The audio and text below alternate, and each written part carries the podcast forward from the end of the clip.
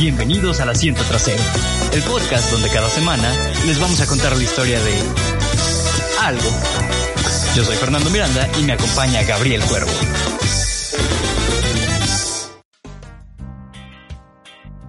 Bienvenidos al cuarto episodio del Asiento Trasero. Yo soy Fernando Miranda y me acompaña Gabriel Cuervo. ¿Qué onda, Gabo? Venimos de un especialazo de Halloween. De Halloween, Día de Muertos, Eh, un completísimo. Un, un especialito de Día de Muertos, nomás para no dejar. Sí, no, y estuvo padre. ¿eh? Fíjate que a mí me estuvieron llamando. Hubo banda que sí se alocó con eso, de que, güey, me malviajé bien cabrón y todo. Y la neta, qué bueno que les gustó, recibí buenos mensajes de esa. Digo, ojalá tengamos oportunidad de hacer más cosas así, porque la no, neta, es- Y ahorita, pues ya viene diciembre. Ay, sí, ya huele a Navidad, güey. De hecho, ya están Ya, poniendo güey. árboles, Ah, güey. Ya no mi jefa ya empezó. La jefa ya, güey, ese, unos, ¿qué te gusta? Estamos a 6. No, no mames, es el 31, güey, de, de octubre. Me manda foto, mira nomás, que llega la Navidad. Y así como, jefa, espérate, es Halloween apenas. Sí, güey, mi jefa literal, el 2, este, quitó el, el 3 de la mañana, perdón, estaba quitando el altar, güey, y ya tenía fuera el árbol, las esferas, ya, güey, ya montó todo, güey. Ni chance le dio los espíritus de regresar, güey, ya la jefa ya estaba quitando. A ver, ya, se me van a la verga, por favor. Sí, güey, casi casi como que tengan, ¿saben qué? Llévense pavo de una vez a la verga. Llévense lunch. Unos romeritos, que a nadie le gustan los romeritos. Yo siento que el peor es el bacalao, güey. ¿Te has visto cómo lo hacen? Güey, no, esa madre ni, ni de cerca, así como, ni de verlo. Toma como una semana, güey, porque lo tienen que marinar y hacer no sé qué. Es como una semana para preparar un pinche bacalao para que nadie lo quiera, güey, porque y para nadie que se lo termine come, salando güey. de todas formas. Simón. no, de hecho, al jefe es el único que conozco que le gustan los romeritos, güey. Yo nomás de verlos es como de, no, güey, que la. Sí, no. ¿Qué pedo? Pues sí, Gabo, eh, pues hoy, 6 de noviembre, vamos a elegir a los ganadores de los giveaways. Sí, así es. Para, pues, vamos a hacer un, un livecito por ahí para anunciarlos. Que bueno, 6 de noviembre, para quienes ya escucharon esto, pues salió el día de ayer. Ahí por ahí pueden ir a las páginas de nosotros para checarlo de live. Digo, ahorita ya es 7 de noviembre. Sí. Entonces, pues vamos a elegir a los tres ganadores de Twitter, Facebook, Instagram para ver quién se lleva sus, sus tacitas y ya nos pondremos de acuerdo para la entrega. Muy bien, muy bien, me parece muy bien. Así que Bueno, felicidades pues- a quien se lo ganó. Sí, todavía no sabemos, pero felicidades. No, este, pues vamos empezando. ¿Qué traes hoy? Hoy tenemos, vamos a regresar un poquito al inicio, lo que fueron nuestros primeros programas. Vamos a hablar de la historia de... Y les traje un género que a todos los marihuanos les gusta, según tengo entendido. Vamos a hablar de la historia del reggae. Uf, hasta acá huele ese pedo. Eh, muy Ya me llegó el bastante. tufo, güey. Pero ¿sabes qué es lo curioso, güey? Ahorita se van a dar cuenta cómo están mal estereotipados. Porque el reggae, el rastafari, todo ese pedo no tiene nada que ver con la marihuana, güey. Nada. De hecho, voy a ponerles anticipo, ya les spoileo. Lo tienen prohibido, güey, lo tienen mal visto, los rastafaris. Ah, cabrón, pues vamos dándole porque esa no me la sabía. Pues empecemos. Y como que acostumbramos, la historia no empieza con el género como tal. Vamos a empezarlo un poquito antes. Y nos vamos a situar en Etiopía, que es acá. África. Sí. Que de una vez, aquí les dejaré la bandera de Etiopía en los que estén viendo el video en YouTube. Porque eh, principalmente esta bandera se debe el estereotipo. ¿Has visto siempre los gorritos de los Rastafaris o que un, evento de reggae siempre es como que el verde, el amarillo y el rojo? De hecho, una vez me compré una pelotita de hockey, güey. Ajá. Eh, igual, así con los colores Rastafari. Pero yo nomás por andarle haciendo la mamada, güey, de patear la pinche pelotita a ver cuántas dominadas hacía. Ah, ya, ya sé cuál es. Bueno, pues haz de cuenta que eh, los colores son el verde, el amarillo y el rojo, que son los colores de la bandera de Etiopía. El verde parido representa el color de la naturaleza que ellos la respetan mucho. Es como que para ellos el ser humano es la parte más baja de la naturaleza porque dependemos de todo. Y como que si el humano desaparece, no ocurre nada. De hecho, todo mejora. Ajá, en algún punto la naturaleza se recupera y todo. Pero, o sea, no, no eres, como que como ser humano no eres importante en el ambiente natural. Bueno, el amarillo para ellos representa lo que es la riqueza de su tierra. En este caso, ellos creen que es África, es Etiopía. Y el color rojo representa la sangre derramada por los mártires negros. Y en el caso específico de los Rastafaris, es también los que defendieron su ideología. Y ahorita vamos a adentrarnos en el, en el aspecto político de estos güeyes, porque la neta sí estuvo muy cabrón. Pero a eso se debe. Y como dato, ves que el otro estereotipo son las rastas. Sí. Ah, bueno, los que están viendo la bandera en el video podrán ver que en esa banderita, ya hoy en día ya no se utiliza para la bandera de Etiopía, la cambiaron hace muchos años, pero originalmente tenía un león, el león de Judá o de Jesús, como lo quieras llamar. Entonces se supone que las rastas simbolizan la melena de león. Ok. Entonces por eso estos güeyes pues como que empezaban a vestir de esa forma, ¿no? Va, va, va, va, va. Pero bueno, nos vamos a suitear. Por primera vez tenemos una fecha exacta, 23 de julio de 1892. Mm. Aquí, en la ciudad de Ejerzagoro, provincia de Harar, en Etiopía, nace el príncipe Tafari Makonnen. En Etiopía se habla el idioma amárico. Entonces ves que este güey era un príncipe. Simón. Ah, pues la palabra príncipe en el idioma amárico se dice ras. Entonces, este güey era Raz Tafari, Tafari. Ah, A eso deben su nombre. Y pues bueno, los Rastafaris, ya ves, ¿no? El estereotipo de que son todo amor y paz y son no Checones. En realidad no, güey. Este era un pedo, o sea, los estereotiparon, pero era un pedo político, militar y religioso. O sea, ellos nunca fueron como que, sí, hay que dar amor, hay que dar paz, hay que fumar marihuana. Nunca, güey, jamás tuvieron que ver. Pero bueno, eh, como sabemos el Rastafari proviene de Jamaica, que ellos habían sido conquistados por los ingleses ahí por 1655. Y básicamente la población negra de la isla vivía como esclavos. Tanto los jamaiquinos que habían nacido ahí y los ingleses llevaban mucho esclavo africano. Entonces tenían un sistema de esclavitud muy cabrón y pues había desmadre y medio, se empezaban a pelear y se, entre comillas, abolió la esclavitud en 1833.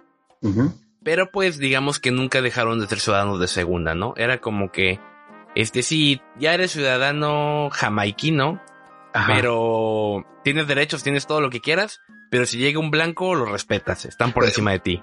Güey, pues hasta la fecha seguimos viendo ese desvergue, o sea, cuántas, pues, eh, actos de brutalidad, por ejemplo, hace poquito hubo un chingo de revueltas, güey, por ese desmadre de, de la brutalidad policial que generalmente eran hombres blancos heterosexuales, eh, que pues, mataban a un negro porque le estaba sacando su identificación.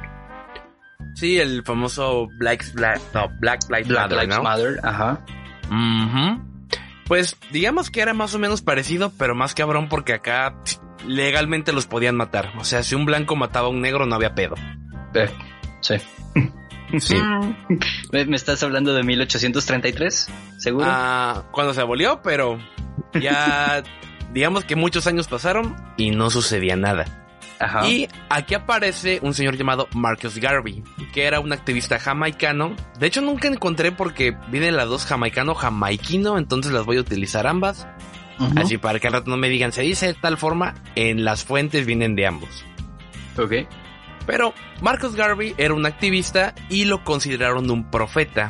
Él luchaba por el cambio político y social en la isla, que pues siempre no había esclavitud, era el centro más importante de esclavitud en todo lo que eran las islas en, en América. Y pues él andaba en contra de eso. Él creía en algo llamado panafricanismo, que era una propuesta que decía que toda la población negra del mundo debía unirse en hermandad y retomar el continente africano de los poderes blancos. Ahora dirás, ¿cuáles poderes blancos? Pues en 1882 todo el norte de África estaba siendo colonizado principalmente por el imperio italiano. Entonces andaban lloviendo madrazos a diestra y siniestra, los italianos estaban conquistando todo. Y pues básicamente no vivían en guerra.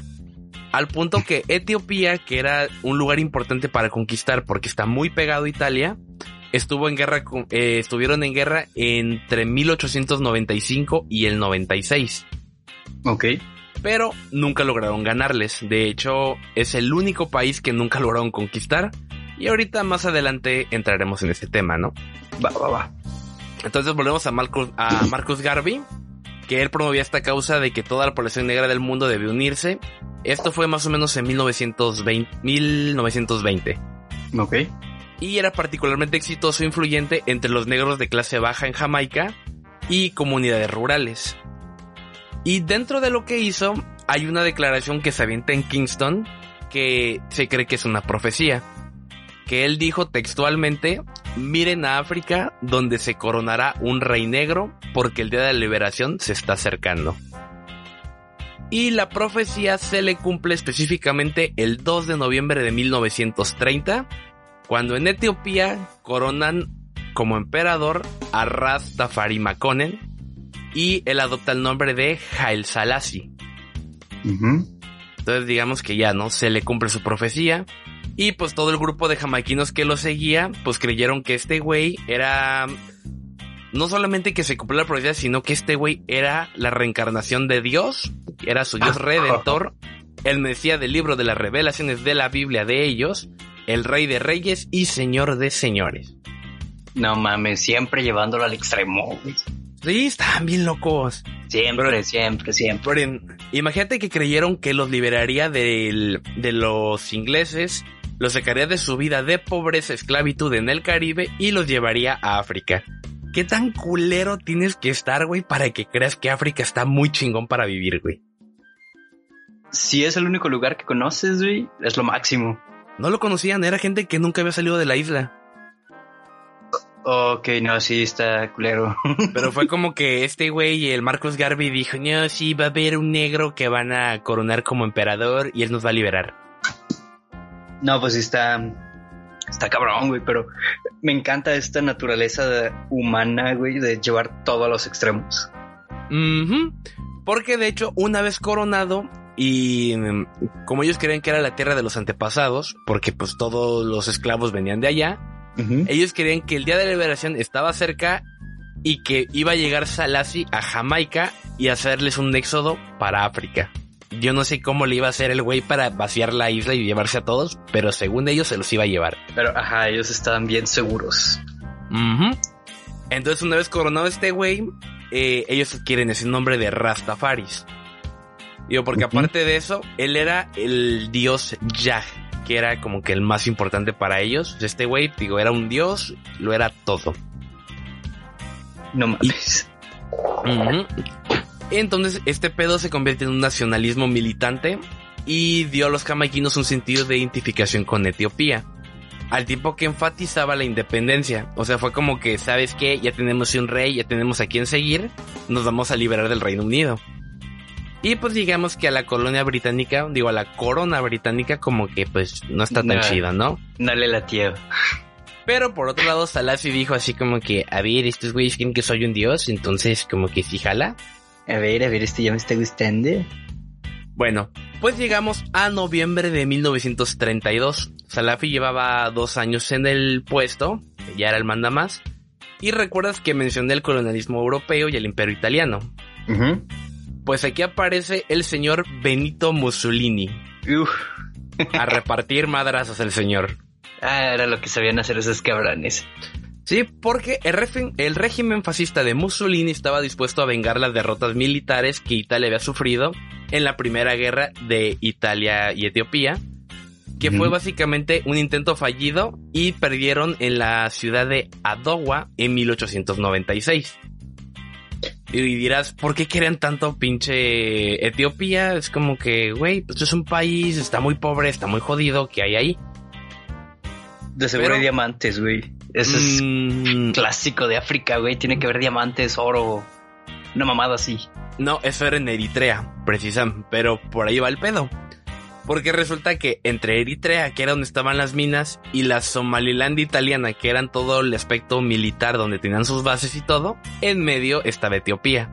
Entonces era un pedo dar la vuelta a ese país. Ajá. Y era pues como que si lo conquistamos ya es nuestro y Y ya. ahí pasamos rápido, sí. Sí, se vuelve el puente. Entonces Mussolini se para un día y dice, pues chingue su madre, voy a conquistar. Y le habla al señor Emilio de Bono, que era el ministro de las colonias. Y pues sabes qué, haz un plan de campaña, porque vamos a conquistar este pedo. Entonces ahí empieza la Segunda Guerra. El primer ataque se da unos añitos después, específicamente el 2 de octubre de 1935. Güey, esas cosas siempre salen mal. Eh, le salió muy mal a Siempre. Mussolini ese pedo. Y imagínate, güey, eres, eres Benito Mussolini, para empezar te llamas Benito, güey. O sea, desde ahí ya sabemos que tu vida va a estar mal porque te llamas Benito. Sí, porque tampoco, así Benitos famosos, aparte de Juárez y Y el de. Don Gato. El de y Don Gato. Gato, güey, sí. Y, Bueno, y no, tampoco es como Bad que le fuera Bunny muy bien. Se llama Benito, güey. ¿Sí te sabías esa Otro no? ejemplo de que es nombre culero. Sí, entonces imagínate, güey. Eres Benito Mussolini. El ¿qué día me dijiste que empezó este desvergue? Específicamente 2 de octubre del 35. 2 de octubre de 1935. Ujú. 900, o- sí, 900, ¿verdad? Ya estamos en el 900, sí. Sí. Es una mañana bonita, octubre, ya está empezando a hacer friecito. Eres Benito Mussolini, líder fascista, te estás levantando, una estiradita. Ah, chingue su madre, vamos a conquistar Etiopía. Hasta ahí tu, tu día va perfecto, güey. Más o menos porque se pone muy feo. Exactamente. Hasta ahí tu día iba perfecto. Te acabas de levantar, te estás tomando tu cafecito. Ya te llegó la idea de, de conquistar Etiopía. Y después. Bueno, al mismo tiempo, eh, lo que era Jamaica, ahora sí nos vamos a trasladar, empiezan a haber revueltas. Y dirás, así como que, ¿qué pedo? Empiezan a perseguir a, la, a los Rastafari, porque ellos decían, yo ya tengo mi dios, yo ya tengo mi rey, y somos una colonia inglesa, sí, pero pues que chingue a su madre Jorge V, que era pues el rey, no le juraban lealtad y pues, se armaba el desmadre, ¿no? Y había madrazos en todos lados.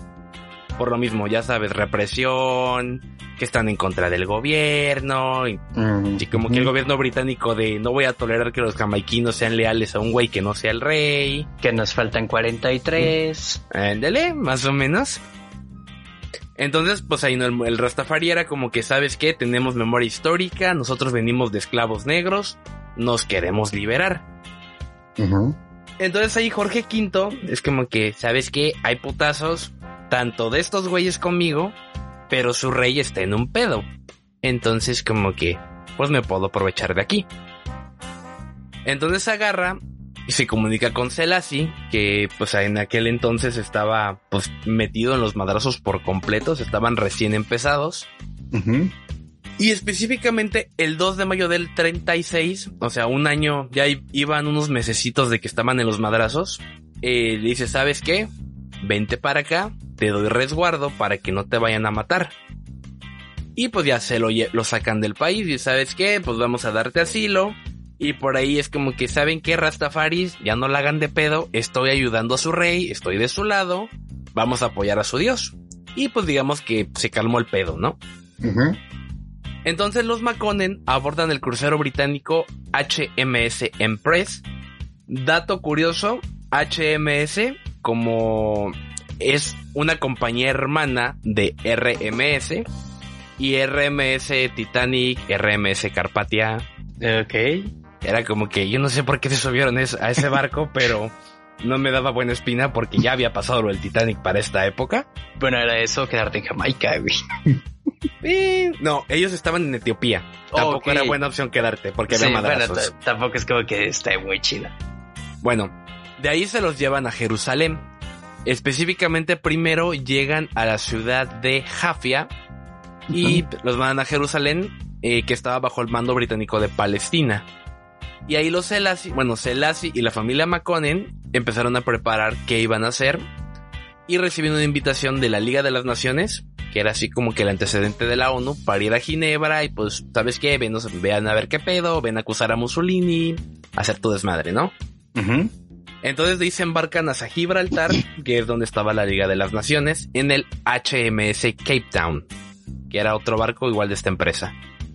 Y mientras esto sucedía, digo, esto fue el 2 de mayo del 36 y el 5 de mayo, eh, Pietro Badoglio llevó las tropas italianas a Addis Abeba, que era donde estaba como el palacio de, de Salasi, y Benito Mussolini declara Etiopía como una provincia italiana. Y Víctor Manuel III fue proclamado como su nuevo emperador. Pero pues digamos que Mussolini fue como que se adelantó un poquito porque de volada llega la Liga de las Naciones de, ¿sabes qué? La neta no, no te vamos a reconocer todavía, porque estás repartiendo madrazos. Es que les jugó chueco, güey. Mm, porque este vato llegó así como de, miren, yo vengo en buen pedo, le salvé a su rey, ya, faren ese desvergue, pero este es el nuevo emperador. Sí, el pedo es que los etiopíes no tenían pedos con Salasi. Su pedo era de los jamaiquinos contra Inglaterra. O sea, los etiopías eran como que un pedo muy aparte. Ok. Pero, una vez que Salasi llega a Naciones Unidas, da su discurso y todo. Eh, y curiosamente, ahí es como que Italia dice: ¿Sabes qué? Nos retiramos de la Liga de las Naciones porque me están jugando bien culero. El 12 de mayo se retiran. Y como ya no están los italianos, Selassie entra a la Liga de las Naciones y lo presentan como Su Majestad Imperial, el Emperador de Etiopía. Ok. Cosa que Mussolini hizo su desvergue y se cagó hasta los huevos porque fue como que no mames, es, mi territorio, güey, ¿qué pedo? ¿Qué les pasa? Pero bueno, ese güey nunca nada le salió bien. Sí, no, todo le salió horrible el pobre cabrón. Pero bueno, una vez que se va de Gibraltar, Selassie pasa a Bath, Inglaterra. Y dirás, ¿por qué se fue a Inglaterra? Pues porque eh, allí en Bath y todas las cercanías estaba la colonia jamaiquina. Y ahora como que estos güeyes creen que soy un dios, pues por aquí me quedo, aquí no va a haber pedo. Y que van a tratar chido. Y funda la Federación Mundial Etíope, que lo que quería era unir mundialmente el apoyo negro a su reinado.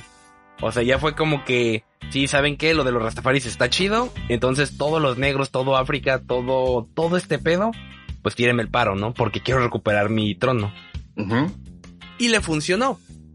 Empezando porque llegó la libertad. Los grupos afroamericanos y soldados afroamericanos de Estados Unidos se le unieron. Mm. y también Estados Unidos estaba lleno de negros, güey. Sí. O sea, pues, bueno, al ser colonia inglesa también, o sea, llevaban todos sus esclavos desde África. Pero en ese momento, ves que eh, fue cuando estaba cerca de empezar la guerra mundial. Entonces era como que, a ver, vamos a leernos por aquí, como que, como que los de piel oscura se están uniendo a este güey, este güey es simpático. Y pues quieren jalar a la guerra, pero quieren ir del lado de este güey. Entonces, así los mandó Estados Unidos, güey, como que vayan a tirarle el paro a este cabrón. Y pues ahí es cuando se une Estados Unidos a la Segunda Guerra Mundial al lado de los aliados con Inglaterra y todo este pedo, ¿no?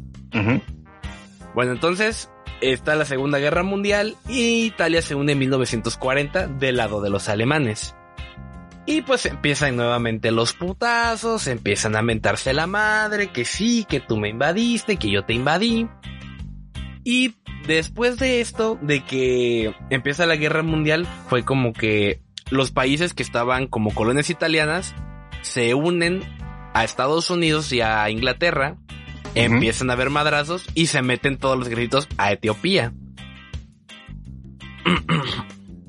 Eh, y específicamente el 18 de enero de 1941, durante la campaña de África Oriental, Italia es derrotada por las fuerzas del Reino Unido, la Mancomunidad de Naciones, Francia, Bélgica, los patriotas etíopes, las colonias africanas y el ejército estadounidense. Venga, entonces Halis por todos lados, güey. Sí, y entonces Haile Selassie cruza la frontera entre Sudán y Etiopía y es restituido como emperador. Nice. O sea, le ganaron el tiro a estos güeyes. Sí, no, pues es que, mira, para empezar ya traes de, aliados a, los Estados Unidos, güey. Esos, si lo que saben es repartir putazos. Desde siempre. Pero ahí la caga Selassie. Porque cuando termina la guerra, él agarra y toma una parcela gigantesca en un lugar llamado Shasham, Shashamane, Etiopía, y les invita a toda la gente, a todos los colonos negros que participaron para liberar a su país, a que se queden ahí. Ok, le estás quitando la mano de obra a todos los demás países, bien hecho. Entonces digamos que se la cagó, ¿no? Leve, ajá. Pero como era carismático, fue el único y fue el, único país africano que se escapó del colonialismo europeo porque nunca lo pudieron conquistar en sí. Selassie fue el único líder negro aceptado entre reyes, reinas europeos y los primeros rastas lo respetaban ya como un dios, pero ahora también como político. Y pues ya llegamos a los años 50, ¿no? Porque ya dirás, ok, sí, política, rastas, amor y paz, todo el pedo. Ajá. Pero, ¿dónde está la marihuana? A ver, ¿dónde Pues en los años 50, el mensaje del movimiento Rastafari de orgullo racial y unidad había puesto una alerta a la clase dominante de Jamaica. O sea, ya los ricos de Jamaica ya tenían miedo, porque es como que estos güeyes ya se están haciendo poderosos, ya políticamente son importantes, y pues cada vez se peleaban más los Rastafaris con la policía. Era como que todos los días había putazos, quemaban, quemaban escuelas, güey. Así como que las escuelas de ricos iban y las quemaban, güey. Entonces muchos Rastafaris fueron brutalmente reprimidos y algunos hasta los asesinaron. Porque también llegó al punto en el que estaban como que, pues, eh, públicamente hacían ejecuciones y todo el rollo para ver si se calmaban, cosa que pues no les funcionaba. Obviamente no, solamente ibas a aprender más a la banda. Y la mayor humillación que le hacían era que les cortaban las trenzas. Quién sabe por qué era como que lo peor que les podía pasar, pero ese era su castigo también. Es que sí lo entiendo, güey. Eh, a mí siempre me ha gustado traer el cabello largo. Así me castigaba la jefa, güey, cuando hacía mis, mis vagancias por ahí de la prepa. Eh, si hacía algo, no era como que, ay, te voy a castigar los Nintendos. No, era, te vas a ir a cortar el cabello, cabrón. Ok. Sí, güey, eso es, ya es este maltrato psicológico. No, este, bueno, como tú mencionabas hace rato, ¿no? El, la, la bandera de Etiopía, un león, tiene un león. Y siendo tan, bueno, se ve que eran muy nacionalistas en ese entonces. E, eso era la, la, ofensa, güey. te estás metiendo con mis creencias, con mi, mis simbolismos. Yo creo que sí, más o menos como que por ahí era el asunto, como que te voy a desmoralizar. Ok. Pero pues, aquí aparece un señor llamado Leonard Howell, que es como que el tío divertido de toda la peda. Ajá porque era uno de los más destacados y de los primeros líderes del movimiento Rastafari cuando ya era políticamente importante. De hecho, él fue arrestado y metido en prisión durante muchos años por calumniar y amenazar al gobierno jamaicano. Y tras ser liberado, funda la Comuna del Pináculo, que se considera el origen del uso medicinal y sacramental de la marihuana por los Rastafaris. Ok, entonces no se la fumaban nomás para pasársela chido, era con fines medicinales, fines científicos. Mmm, sí, pero era como que este güey hizo su movimiento, o sea, este güey era un Rastafari que hizo un movimiento aparte. Ok. De hecho, ellos, los de la comuna del pináculo, creían que fumar ganja, porque ellos la llaman ganja, era un acto positivo hacia el creador, donde se realiza el poder de la meditación y se revela la presencia divina que vive dentro de todos. Además definen la ganja al argumentar que no es una droga porque no es porque no es un fármaco, lo que implicaría la mano del hombre. Según ellos y su Biblia, porque tienen una Biblia, es una planta que se siembra, germina, crece y da sus frutos. Es una creación en la que está implicado Dios Todopoderoso Ya. Y dentro de la historia es que Ya creó la ganja para que los sanara, los revelara sus caminos y para que la adoráramos. Pues sí, güey, o sea, es hasta remedio de abuelita, ¿no? Que, ay, mijo, es que aquí tengo mi botellita de marihuana con alcohol. Ponte ah, en ese putazo que te acabas de dar, ándale, se te va a desinflamar rapidísimo, oye, ni te cuento. Sí, cierto, la abuela hacía eso, güey. Güey, pues ahorita, ahorita está muy de moda el, el CBD, que es, CBD. es la parte, pues, de la marihuana. O sea, no me acuerdo, es el THC y el CBD. El THC es lo que te pone locochón. Ajá. Así que, que la risita y pues acá empiezas a tener tu viaje, carnal, y te pones bien chido. Y el CBD es la parte que te relaja y que es como la parte medicinal, por así llamarlo. Es lo que hace que te dé hambre. De hecho, a las personas que, que- que padecen trastornos alimenticios les, les dan así de que pues marihuana medicinal para que les estimule el apetito. Ah, cabrón, esa no me la sabía. Y ahorita está muy de moda, güey, el CBD. Te los venden en, en gotitas, en gomitas, en bebidas, en, en todo, güey. Tú puedes ir a... Esa es la parte legal de la marihuana porque es considerada medicinal. Entonces, tú puedes ir a cualquier este dispensario Ajá. y, y pedir tus gotitas de CBD. Y en caso de que, no sé, tengo insomnio, güey, no puedo dormir. Ah, pues échate una de dos gotitas y pelas. Y ya con eso. Conejo, duermes. Me han dicho. Sí, sí. ¿Es eso o un kilo de brownies? Ahí tú elegirás. No, güey. Este, Pero- pero, sí, ajá. eh, sí, es, es cierto. O sea, todas las plantas tienen un. Así como lo hablamos con María el otro día en el live.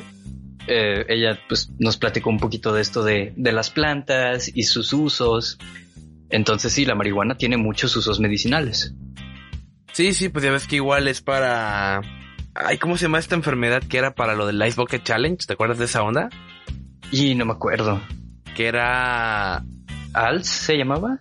¿Algo así? ¿ALS? No, no me acuerdo, la verdad. No. No me acuerdo, pero era... O sea, es gente que tiene problemas hasta en los huesos y todo, como que les ayuda con el dolor también. Como artritis. Arti- artritis lateral reumatoide. ALS. Ars, Ah, ¿ves? No estoy tan idiota, güey. Sí me, sí me acordaba más o menos del nombre. Sí, Simón.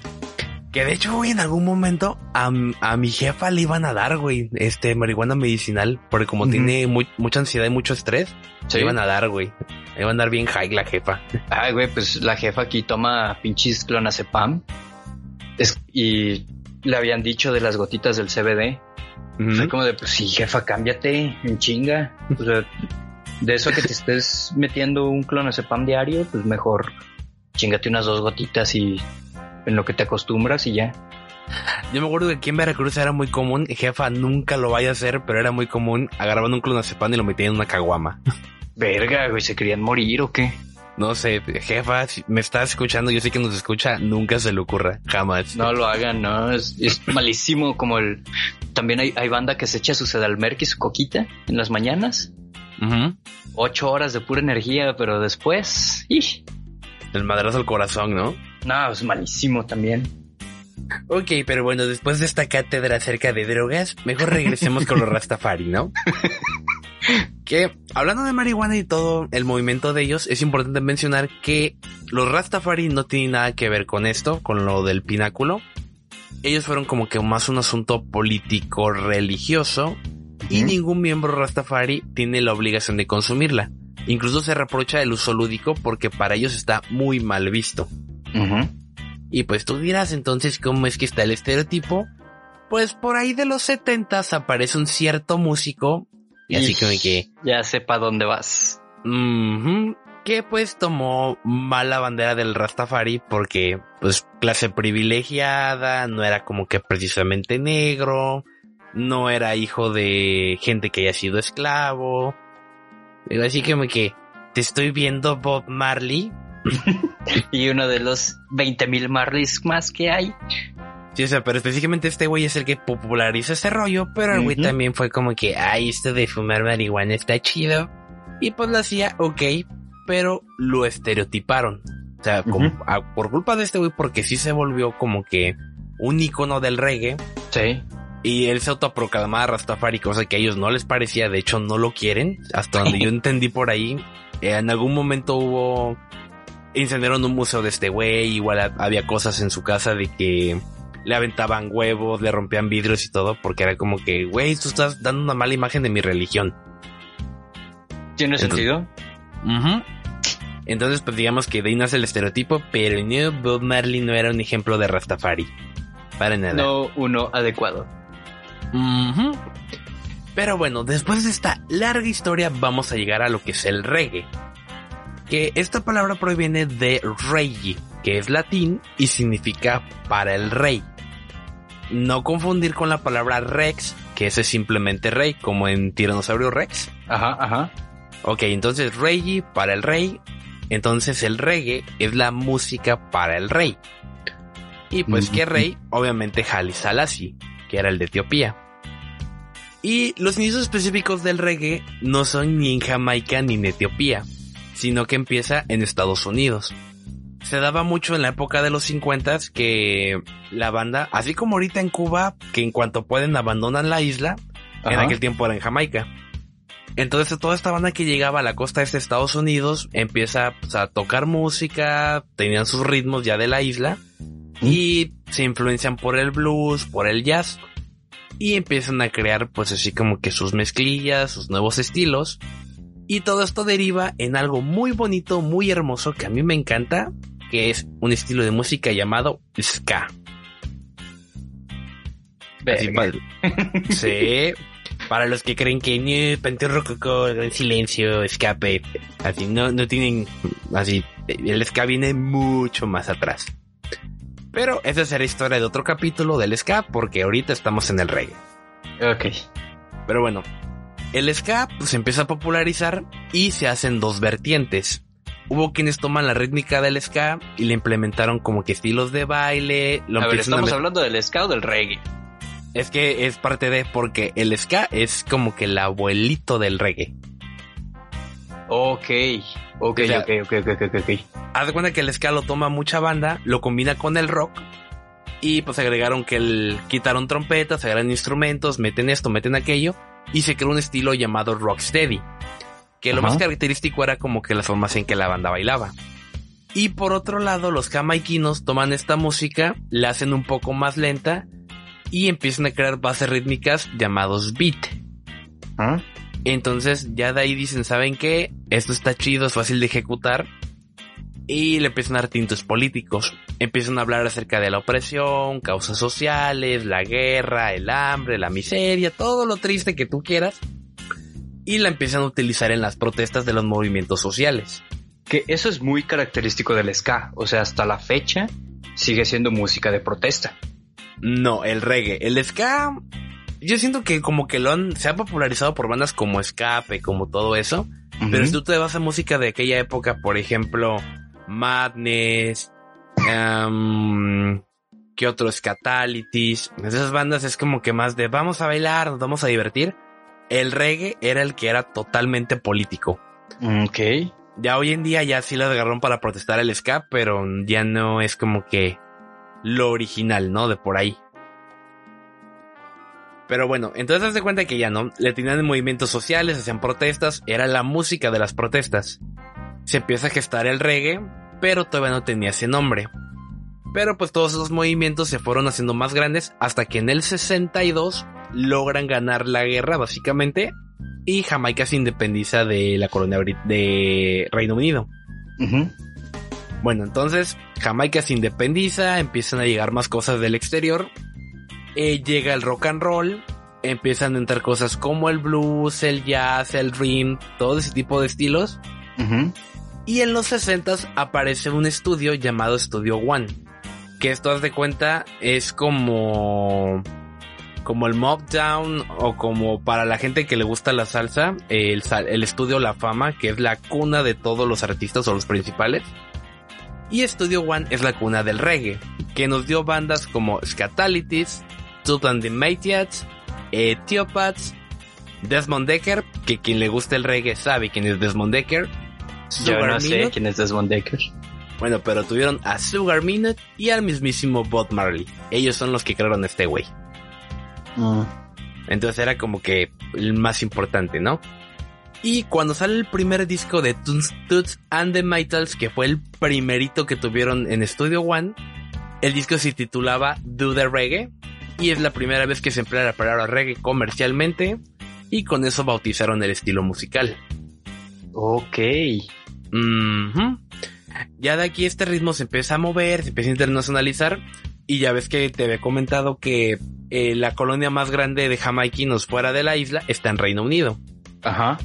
Entonces ahí empiezan a, a haber disqueras que se involucran, salen bandas como UB40 y pues empieza la difusión. La ventaja, aparte de que las, a las discográficas británicas los jalaron, era que como el reggae era en inglés, se hizo súper importante a nivel mundial. Sí. Y luego de ahí, ¿recuerdas la, eh, cuando existían los punks? Ahí por los 60, 70 Sí, también, eh, pero también era un movimiento más, más británico, ¿no? Ajá. No, no era tan gringo. Ajá. Pero el hecho de que fuera el asunto allá en Inglaterra con la música de protesta, ellos fueron los impulsores del reggae en Inglaterra. Los punks, antes de ser punks, usaban el reggae. Ok, interesante. Ujú. Y pues básicamente podemos decir que aquí es la historia de cómo nació y se creó el reggae. Digamos que hasta aquí llega, pero tengo un dato que no quiero dejar pasar porque me causó mucha gracia. Y tú les vas a querer mentar la madre. A ver, a ver, a ver, a ver, a ver. En los 70s, dentro de la isla, empieza la actividad de los disc jockey. Que estos güeyes agarraban una camioneta, literal, lo llenaban de bocinas, así como ahorita los buchones. Ajá. E, e iban por las ciudades, güey, haciendo sonideros. Luego de de- su puta madre. Sí. Luego de ahí empezaron a meterle voz. Eh, eran versiones libres de los éxitos de moda, pero cantando estos güeyes. Y era lo que llamaban el talk over o habla sobre superpuesta. Y se convirtió en la forma más popular de reggae de Jamaica. Cuando este rollo llega a Estados Unidos, dijeron, ¿sabes qué? Esto de los beats está chido, pero como que la guitarrita no, le movemos esto, guau, guau, guau, son los ochentas. Y ahí se empiezan los primeros raperos. Bueno, el, el rap no está mal, güey. El rap eh, sí me gusta. Pero, por otro lado, hubo disc jockeys que estos güeyes empezaron a hacer eventos cada vez más grandes. Y era como que ya no eran discotecas móviles, ya eran camiones lo que llenaban de bocinas. Llega a Estados Unidos el concepto, lo empiezan a hacer y empezaron a hacer los maratones de reggae, que luego se pasaron a hacer los reggae marathon y se convirtió en reggaeton. Mm. Hijos de su puta madre. Sí, O sea, todo iba muy bien, güey. sí, O sea, todo iba muy bien y hablamos de Mussolini. Sí, precisamente. No mames, no, ya, ya, váyanse a la verga todos. Ya, no quiero saber nada. Pero eso, niños, fue la historia del reggae desde su origen. Que eh, está cagado, güey, porque se comprobó ahí. Eh, como dato, dato extra, no sé si lo traigas por ahí, que Bob Marley murió de cáncer. Sí, Murió de un cáncer que se pudo haber tratado. sí, Pero como fumaba tanta mota el hijo de su puta madre, nunca sintió los, los síntomas hasta que ya fue muy tarde. No, de hecho él nunca presentó síntomas, se muere y no sabían de qué hasta que supieron que, te- que había tenido cáncer por años. Ok, o sea, eso, eso está todavía más cabrón, güey. Jamás presentó síntomas de que hubiera tenido cáncer de tanta mota que fumaba. Es un Snoop Dogg eh, antiguo. Sí, más o menos. Y a partir de ahí es como que ya la comunidad médica volteó y... Ay, ¿sabes qué? Igual esta cosa sí jala. Eh, igual y sí es cierto, ¿verdad? Ujú. Que, mi historia favorita sigue siendo de cuando los bomberos llegaron al- a un hotel ah, Snoop Dogg fumando, y, ¿no? y eres, y eres Snoop Dogg que, que activó los, los pinches detectores de humo. Sí, es, que es mi motivo para levantarme por las ahí, mañanas. por ahí busquen esa historia porque hay una parte, se supone que fue una canción de Snoop, de Snoop Dogg que él dijo que pensó que se los había imaginado. O sea, el güey estaba tan mal que es como que, ay, güey, estoy en un hotel y estoy imaginando bomberos. ¿Qué pedo que está pasando? pues sí, no, no, no, es de mis historias favoritas, güey. Como también hace poquito me enteré que el secuestro de Pugs es real. Como que el secuestro de Pugs. Sí, güey, o sea, tú eres un cabrón cualquiera, ¿no? En lugar de conseguirte un trabajo normal, vas y secuestras un Pug. Ajá. Entonces, cuando ya la, la familia del Pug está pidiendo, así está ofreciendo recompensa, tú vas y, ah, ya es que lo encontré, estaba por acá por mi cantón. Vas, lo entregas, cobras la recompensa. ¿Es neta que eso es una forma de vida ahorita? Eh, ¿Un efectivamente, sí. Pinche banda nunca sabe qué más inventar, güey. No, me enteré, me enteré hace poquito, güey. Yo, o sea, sí había escuchado algo como que en ciertas colonias de Ciudad de México eso pasaba. Pero hace poquito ya vi, este, como estoy en muchos grupos de adopción de, de animales, eh, me enteré así como que, no, es que este cabrón va y, y se roba el pug. y después pide recompensa. Lo que me pregunto es por qué precisamente Pugs, güey. O sea, es- Güey, son perros muy feos. no, no lo entiendo. yo, güey, es que siento que el Pug, perdón a los que tengan Pug si me están escuchando, pero la neta sí, güey, su perro parece que sufre. Ese güey le duele respirar. Le duele existir, güey, sí. No, de hecho, pues, la principal causa de muertes de los pugs es fallas respiratorias. Ajá. Sí, por eso digo como que ese güey yo sé que le tiene que doler respirar, güey. No hay forma, güey. Se nota cómo sufre. Pero sí. sí, güey, es, es algo de lo que me acabo de enterar, es un dato curioso. Y pues esta historia de Snoop Dogg también es como... No, no sé, güey. Y bueno, hay muchos países en los que ya es, o sea, tiene muchísimo tiempo en el que ya es legal eh, pues ir al, al dispensario, comprarte tus gramitos de mota y te fumas tu porrito y ya, ¿no? O sea, estamos hablando de Canadá. Eh, ahorita creo que California en Estados Unidos es el, Mm, el, principal. Ámsterdam. Y estamos hablando de puros países de primer mundo, güey. Sí, es que Canadá, fíjate que a mí siempre me ha parecido- me ha parecido curioso, güey, porque es como que el, el primo bien portado del mundo, pero es un país en el que tú puedes agarrar, vas a la boda gay de tu amigo mientras tu hermana está en un aborto y tú estás fumando mota, y todo es lado. completamente legal, güey. Ajá. Y, y todos son a súper buen pedo. Sí, es como que pinche país raro, güey, es como que, güey, métanse en problemas, o sea, hagan algo malo. Vamos, haz algo. No sé, un ataque terrorista no les interesa, algo así. No, no sé, güey. Este. Digo, yo creo que es algo que se. O sea, se puede implementar, se puede hacer eh, con un control. O sea, si. mm, ¿Cómo decirlo? Si tú le das chance a la banda de cultivar su propia mota, estás como disminuyendo los casos de pues de balazos en todos lados porque a fin de cuentas es la droga que más se consume o sea cuántos cabrones conoces que se metan perico güey? Sí, ¿no? Yo creo O sea, que he sabido así de alguien una vez, dos, güey, pero marihuana sí, muchísimo. ajá no sí o sea la marihuana es la más común güey Así, y, más- es así, y no es como grande. que no le haya visto en un Vive Latino, ¿verdad?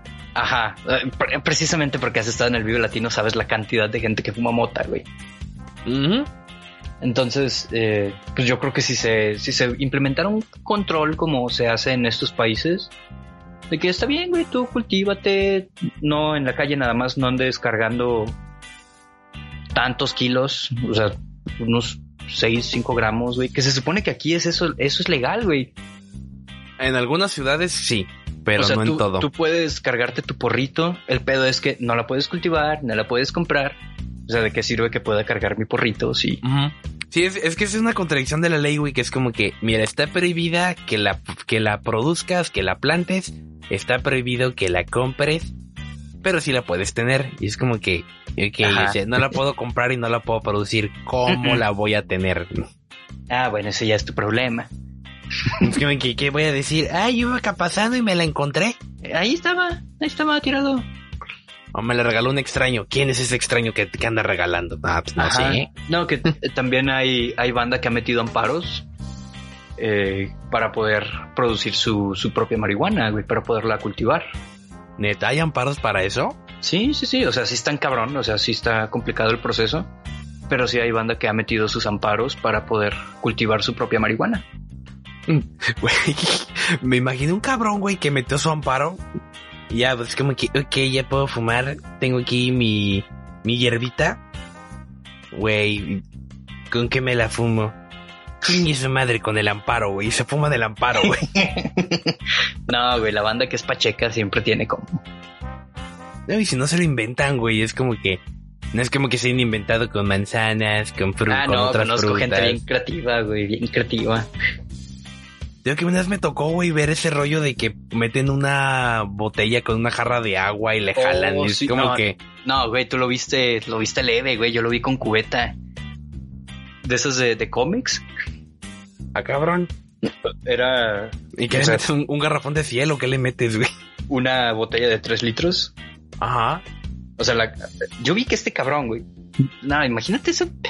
Andaba por el centro de, de, de Guadalajara, güey. Para empezar, desde ahí ya vamos mal, ¿no? Eran como las 3, 4 de la mañana. Y pues ya veía la banda bien prendida. Agarra este cabrón, saca su cubeta. Y pues es- habíamos estado tomando de que el bacachito y todo el pedo. Pues había botellas a madres. Agarra, güey, corta a la mitad de una botella, llena la cubeta. En la taparrosca le hizo un hoyo con, pues, con un encendedor y una... No me acuerdo, creo que una pluma era algo así, güey. Ujú. Y le metió como una tuerca en ese, en ese hoyo. Ok. y en la tuerca estaba la mota. Entonces bajó el, o sea, bajas el, la botella en el agua, le prende, la sube, hace, o sea, hace vacío, entonces sale un chingo de humo, Ajá. destapa la, o sea, quita la taparrosca, se pega la botella y le da el bajón. Entonces, como ponle, es un litro de humo, güey. Es un putazo a los pulmones. Sí, en cigarros de tabaco, ¿cuánto será? ¿Media caja? Ah, güey, yo creo que es una caja entera. Y de un jalón. Y de una, güey, no, ni, ni chance le dio de respirar. Y el vato ya nada más. Está bien chido, péguenle. Sí, sí, se ve bien a Pues, gusto. no, sí, se ve que estás bien padre, güey. Se ve que te lo estás pasando bien chido. Pues el, el vato fue el primero que se durmió. Eh, pues tiene que ser. Es que también sabes qué es, güey. El problema es la prohibición, güey. Si tú investigas, güey, en la época de la prohibición del alcohol en Estados Unidos, es la época histórica donde más alcohol se ha vendido, güey. Sí, totalmente. Donde Sí, más como- casas explotaban por tener destileras, destilerías, destileras, ajá, destileras clandestinas. Ujú, ujú, ujú. Sí, es como que el que esté prohibido hace que la banda lo quiera, güey. Digo, ya diciendo eso, güey, que el día que lo aprueben en México, el consumo va a bajar así extremo, güey. demasiado. Sí, güey, no, esa... Es, es un tema complicado, sí es un tema complicado. Eh, yo puedo decir que no me fascina. Ujú. Este, sí la le he llegado a probar por ahí. Pero no es algo que yo diga, oh sí, a huevo, vamos a ponernos super pachecos. No, pero pues muy de vez en cuando es como que... mm, No, es que sí, banda, que sí es diario, güey. De Sí, hecho, no, nosotros es- tenemos un compa, güey, en la uni, ahí en la V. Sí, como que saludos a Paquito. pero era de que así lo olías llegar, güey. Cuando olías raro el salón o algo, era como que, ay, güey, ya llegó Paquito. Y siempre, güey. Y era para comprar chilango, güey. Pero siempre era como que, buenos días, carnales, ¿cómo están? carnalitos, ¿cómo andan? Y lo peor era que ya, güey, con ya pasadas las horas en clases, ya era como que, oh, sí, miren que aquí, que allá, o sea, te empezaba a hablar más normal. Eh, disculpe, ¿puedo ir al baño? Sí, ya lo dejaban ir, güey, y regresaba a los cinco minutos. ¿Qué pasó? Ya regresé. ¿Qué pasó, Bentita? ¿Qué pachica por Toluca? Sí, ah, Sí, no, digo, güey, sí, sí, hay banda show. que, que conozco que sí se la pasa pacheca, güey. Ya es como que eh, igual en la, en la universidad pues tenía un compilla que lo acompañábamos a dar la vuelta a la cuadra, güey. Pero siempre era cuando íbamos a desayunar. Así de, no, es que para que sepa más rico el desayuno. Vamos a echarle sal a la comida de una vez. Ah, es que en ayunas, bueno, yo pongo tabaco en ayunas, entonces no sé. Sí, güey, no, no, o sea, yo siempre me levanto y es mi cigarrito y mi café. Desde la prepa. O sea, siempre ha sido mi cigarrito y mi café. Pero no sé, güey, no te digo, o sea, no es, no es algo que me fascine, que yo diga, sí, a huevo, está bien padre. Pero pues de vez en cuando no, no está mal. Sí, pues sí. Pero pues bueno, yo creo que después de este bonito anecdotario que nos acabamos de aventar también sobre marihuana, creo que hay que dar por cerrado el capítulo. Ya tuvimos aquí a la banda casi una hora. Sí, no, está bien. Es, es un buen tema, es algo que no, no sabía. Y pues regresamos a la mm, programación habitual, por llamarlo de alguna forma. Así es hasta que llegue el especial de Navidad. Hasta yo creo que, que, Ya, ya, ya estamos trabajando en el especial de Navidad, ya es noviembre. Sí, así como tías, güey, que ya tienen sus árboles, nosotros ya andamos viendo, ay, sí, vamos a hablar acerca de Santa Claus. de Santa Claus, uy, las que se vienen, güey, no mames. Sí, les anticipo, ¿eh? no somos el Grinch, pero sí nos cae bien el Grinch. no, pero lo entendemos. sí, sí. Pero pues bueno, Fer, no sé si nos tenemos algún anuncio pendiente, ya no tenemos ninguno. Eh, pues nada más los ganadores de los giveaways, esos ya los estaremos anunciando en, pues ya, o sea, para el, para el día que salió este episodio ya, ya anunciamos a los ganadores. Así que yo les recomiendo que si participaron eh, bien, que honestamente creo que vamos a tener un problema con eso, o que lo tuvimos. Eh, pero los que lo hicieron bien, y si crees que pudiste haber sido tú el ganador, puedes ir ya sea eh, Instagram, Twitter, Facebook, donde hayas participado, si participaste en las tres, igual búsquenos como Asiento Podcast. Digo, se supone que ya no sigues porque eso fue un requisito que pusimos. Si no, igual, vayan a checar la página, dennos para seguir. Síganos aquí en el canal, que también era un requisito. sí, de hecho, este, pues igual vamos a intentar contactarlos, ¿no? O sea, si tienen todo privado y no les podemos mandar un mensajito, pues igual vayan, chequen el live. Ahí vamos a anunciar a los, a los tres ganadores. Y pues yo creo que es todo. Así es, es todo. Yo hasta aquí llego. Ah, cierto, no, no, no, no, se me estaba yendo. Que eh, acuérdense que tenemos trivias, tenemos este, trivias activas en las redes sociales para ganarse una, una consulta con, con la bruja de la cocina. Esa va de nuestra parte, nosotros se las vamos a regalar. Eh, así como, como les dijimos en el live, ya hay algunas de las preguntas en, en, en Facebook, es en donde yo he puesto algunas preguntas todavía hacen falta un par por ahí. Todavía hacen falta unas cuantas para que se pongan al tiro. Eh, ahí estamos llevando quienes, quienes están contestando primero y correctamente. Eso es muy importante. Si no se acuerdan de, de, algún dato, pues vayan, chequen el episodio y pues mucha suerte.